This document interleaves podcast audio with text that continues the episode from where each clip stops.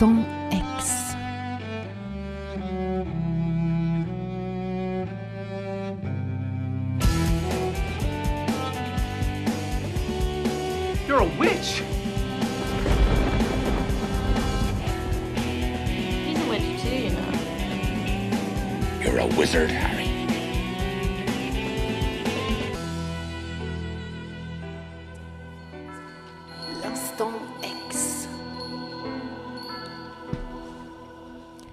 Allez Anthony, allez Benoît, allez Pierre-Yves, on repart au cinéma pour cette chronique avec de nouvelles sorcières qui entrent dans mon panthéon du culte.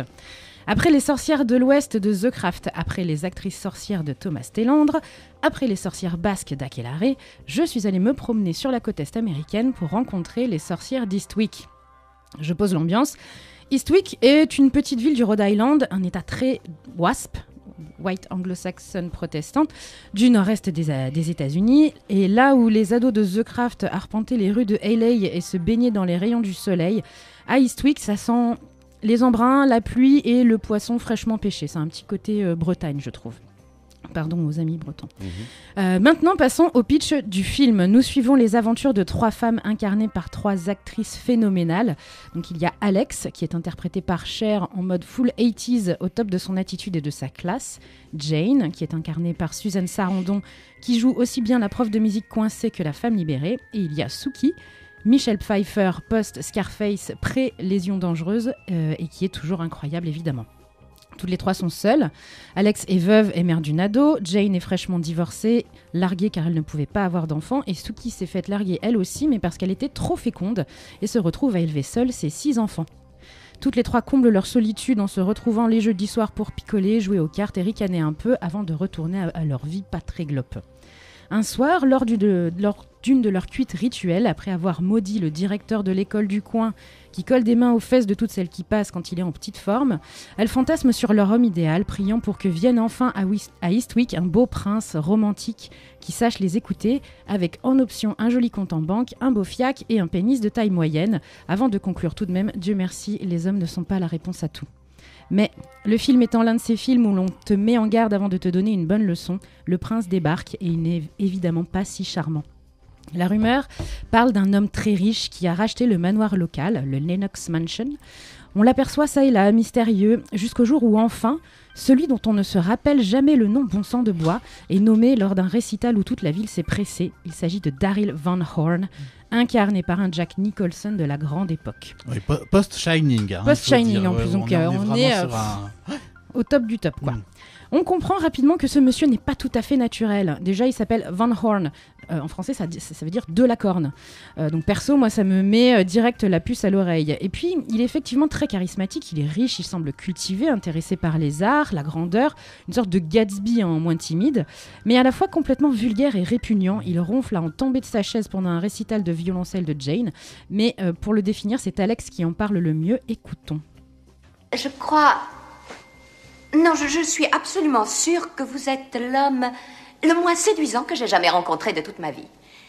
Vous savez, dans le peu de temps que nous avons passé ensemble, vous avez fait preuve de. des caractéristiques les plus révoltantes de la personnalité masculine et même découvert de nouvelles. Vous êtes physiquement repoussant et intellectuellement retardé. Vous êtes dénué de tout sens moral, vulgaire, insensible, égoïste, stupide. Vous n'avez aucun goût, un sens très douteux de l'humour et vous puez. Vous n'êtes même pas assez intéressant pour me rendre malade.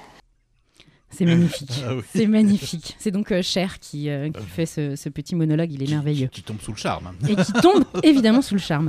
Donc vous l'aurez compris, notre cher Daryl est une incarnation du diable, un démon qui a répondu à l'appel des trois sorcières qui s'ignorent. Il entreprend alors de les séduire l'une après l'autre pour que le groupe termine dans une sorte de quadruple qui vit et festoie tous ensemble dans le manoir. Mais, car il y a toujours un mais, sinon les films dureraient 10 minutes. Euh, mais à Eastwick, leur union fait jaser, surtout Félicia, dévote parmi les dévotes, tête de gondole de l'église locale, femme du rédacteur en chef du journal où travaille Suki, et elle fait un peu la, pluie et le beau temps dans la ville. Félicia, dès l'arrivée de Daryl, sent que le démon n'est pas loin et tente en vain de prévenir le reste de la paroisse. Telle une Cassandre que personne ne croit jamais, Félicia passe pour une cinglée, même aux yeux de son mari, qui commence à en avoir doucement marre de ces histoires de diable. Un soir, alors que nos trois sorcières se la donnent dans le manoir avec Daryl, ce dernier parvient à les convaincre, en les manipulant, d'utiliser leur pouvoir pour faire taire la rageuse.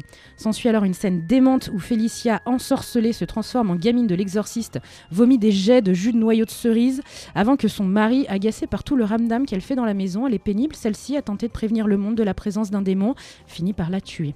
Oui, parce qu'il faut. Je me permets d'intervenir. Je vous en prie, intervenez. Les- les- il faut dire que les trois sorcières comme ça sont, sont invitées à manger un bol de cerises de façon sensuelle. Voilà, et de l'autre côté, côté, Félicia petit- expulse les noyaux. foyer, elle- mais elle exp- mais C'est ah, Ignoble cette voilà. scène, elle est Et en- fabuleuse. comme, euh, et comme vous le disiez, le mari le finit Il- à coups de, il de chenet de ou de, tisonnier, de euh, ouais, de, de Euh, la cheminée. que, voilà, c'est- Parce qu'elle fait beaucoup trop de bruit, elle est un petit peu énervante. Voilà. Euh, donc évidemment, l'information de la mort de Félicia est rapidement connue dans la petite ville et les trois femmes comprennent qu'elles ont quelque chose à voir avec cette mort. Alors elles décident que non, vraiment tuer une personne sous prétexte qu'on ne l'apprécie pas, ce n'est pas très sympa, et prennent la décision de couper les ponts avec Daryl, qu'elles savent être responsable de tout ce bazar. Daryl passe alors d'homme bizarrement idéal à gros forceur violent et harcèle ses trois compagnes pour qu'elles reviennent s'occuper de lui car il n'y a que ça qui compte, lui, lui et lui. Comme elles résistent, il leur jette à son tour des sorts horribles et transforme leurs pires angoisses en réalité. Ok, se disent nos sorcières, ensorcellera bien celui qui ensorcellera le dernier. Elles acceptent de revenir au manoir, mais pour mieux l'éliminer. On quitte Eastwick six mois après la disparition du démon. Nos trois sorcières ont pris possession du manoir. Elles y élèvent les trois enfants qu'elles ont eus avec Daryl, qui avait réussi à les mettre enceintes toutes les trois pour assurer sa descendance. Daryl, lui, est hors jeu, croit-on, jusqu'à ce qu'on le voit apparaître sur des écrans de télévision, s'adressant à ses fils et tentant de les ensorceler. Les trois sorcières arrivent, télécommande à la main, et éteignent la télévision. Tais-toi, démon, retourne dans ton panier. Alors, pourquoi j'ai aimé les sorcières d'Eastwick en dehors des évidences, euh, le casting et le mot sorcière dans le film Euh, Pour tout un tas de raisons, en fait. Euh, son propos féministe, sa critique du puritanisme américain, mais je crois que ce que j'aime le plus, ce sont ces personnages de sorcières qui deviennent de plus en plus puissantes à mesure qu'elles acceptent leur indépendance. Au début du film, les sorcières sont des sorcières parce qu'elles sont seules. Elles vivent différemment de la norme en place dans la petite ville, elles dénotent dans l'ordre établi, et l'arrivée de Daryl Van Horn dans l'équation finira de faire d'elles les ennemis publics numéro 1. Avec Van Horn, elle crée une relation multiple unique, un Éden de liberté où ils vivent tous en harmonie, et ça, ça ne passe pas du tout. On les bah, juge. Parce que je, je me permets de nouveau d'intervenir film. C'est ça qui est très beau, vous parlez de féminisme, c'est que les trois femmes vivent une histoire d'amour oui. euh, avec lui, et, et- mais par contre, entre elles, elles ne. Il n'y a, pas aucun cette- problème Ouais, de a- jalousie. A- Un petit peu au tout début, parce que c'est comme ça qu'il arrive à se les taper. Voilà. Mais après, c'est ok, quoi. Ouais, on est sur un polyamour et tout va bien, On quoi. joue pas sur la jalousie. sur Non, non, non, chacun a sa place, peu, en fait. euh, Oui, oui. Alors déjà, elles sont un peu sorcières parce qu'elles sont souvent célibataires, sans Oui, voilà, c'est ça, elles sont un peu exclues, en marge, quoi. couple, Elles sont en marge. Et, euh, ah Et donc là, après cette- ce début de relation, on les juge, on les méprise, on fait courir tout un tas de rumeurs à leur sujet, et la situation contribue à rendre l'emprise de Daryl sur elle plus forte, jusqu'à la mort de Félicia, qui réveillera un peu les trois femmes de leur sommeil. Daryl est un démon, et un de la pire espèce est un manipulateur.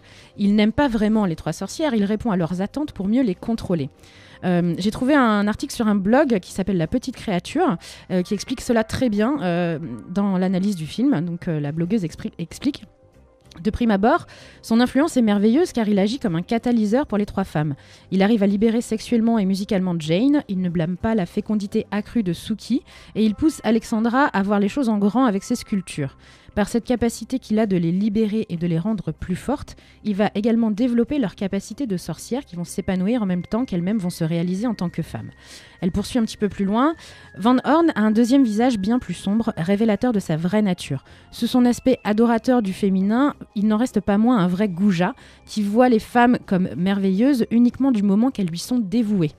Dès que Van Horn perçoit des signes d'éloignement, il se venge cruellement et menace ses amantes. En vérité, il ne veut pas les rendre fortes, il veut les rendre dépendantes en se rendant lui indispensable à leur épanouissement.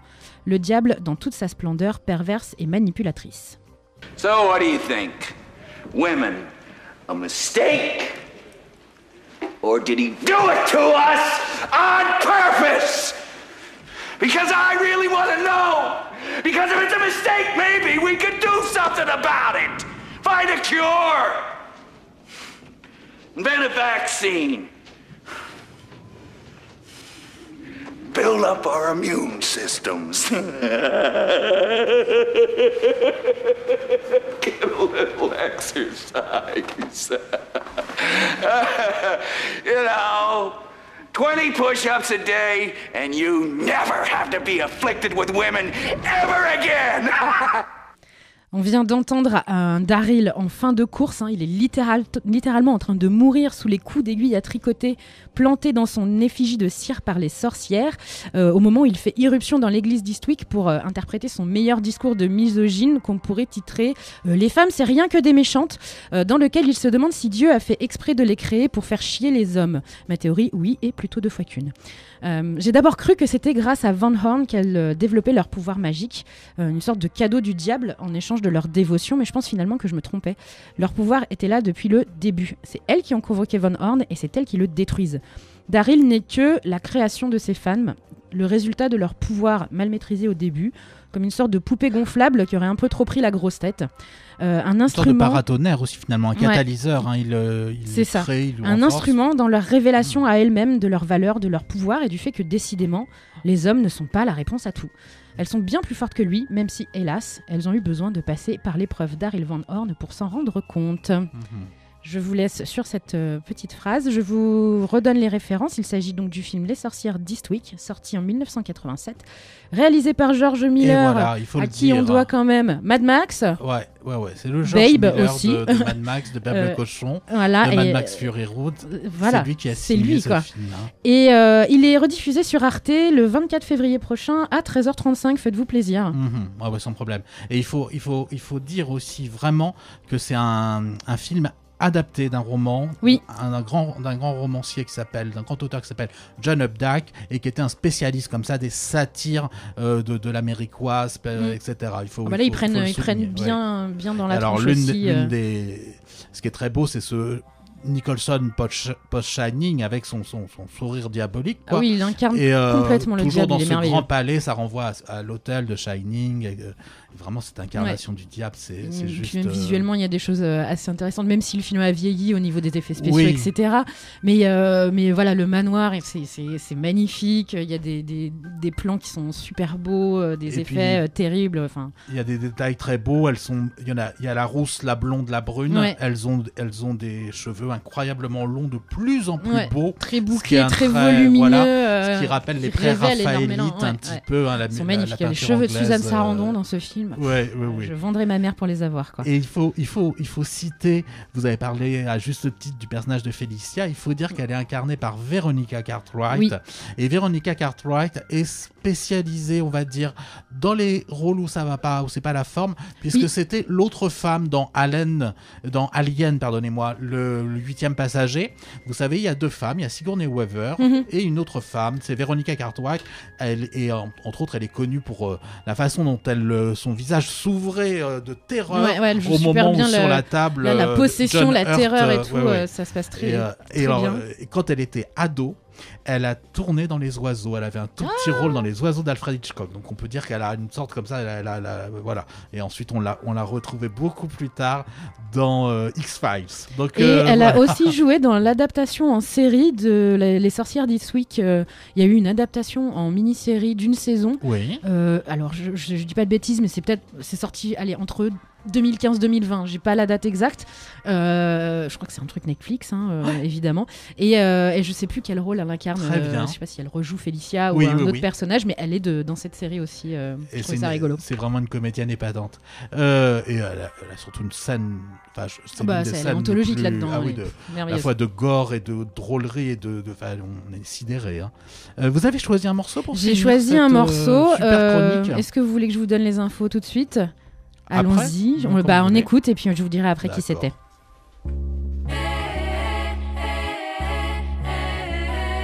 Me show them heroes, feel it. We are the younger and the hunger. Me show the heroes, feel it. Alright, one more time. One more time. Me show them heroes, feel it. We are the younger and the hunger. Me show them heroes, feel it. We are the younger and the hunger.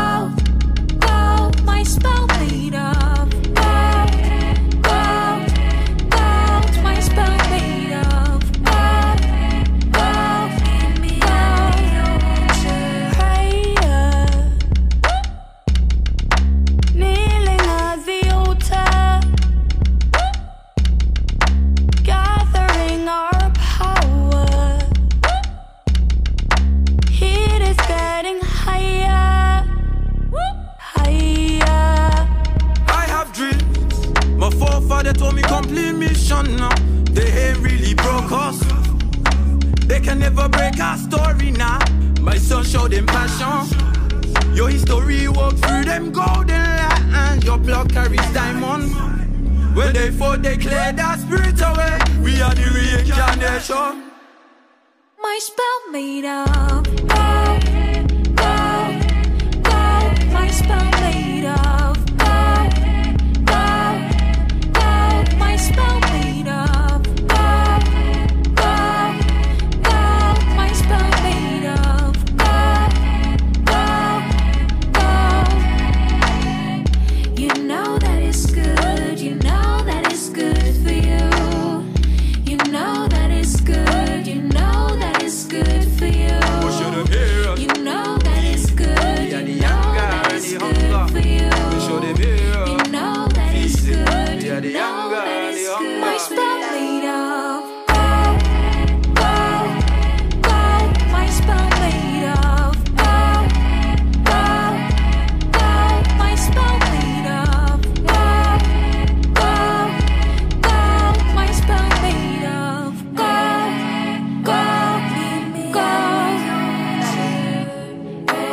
you with a spine who would work your mouth against this magic of mine. It has been handed down in an unbroken line. The sky encloses the stars. I enclose magic. I enclose magic. Cette merveille musicale que nous venons d'écouter, c'est IBI avec Pas Salieu et la chanson s'appelle Made of Gold. Et, et c'est un morceau que j'aime euh, d'amour, euh, que j'écoute en boucle littéralement depuis euh, une semaine. Les deux sœurs, donc. Les deux sœurs franco-cubaines, euh, avec accompagnées du coup par euh, donc Salieu, qui est euh, le phénomène du rap en Angleterre du moment, qui cartonne depuis un an ou deux là.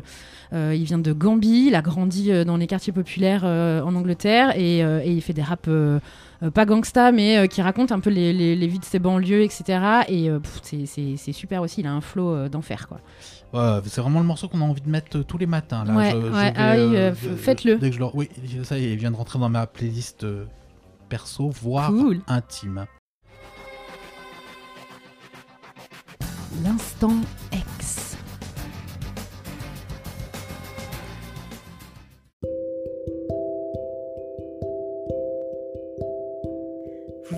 L'Instant X, la chronique qui parle sorcellerie, féminisme et pop culture.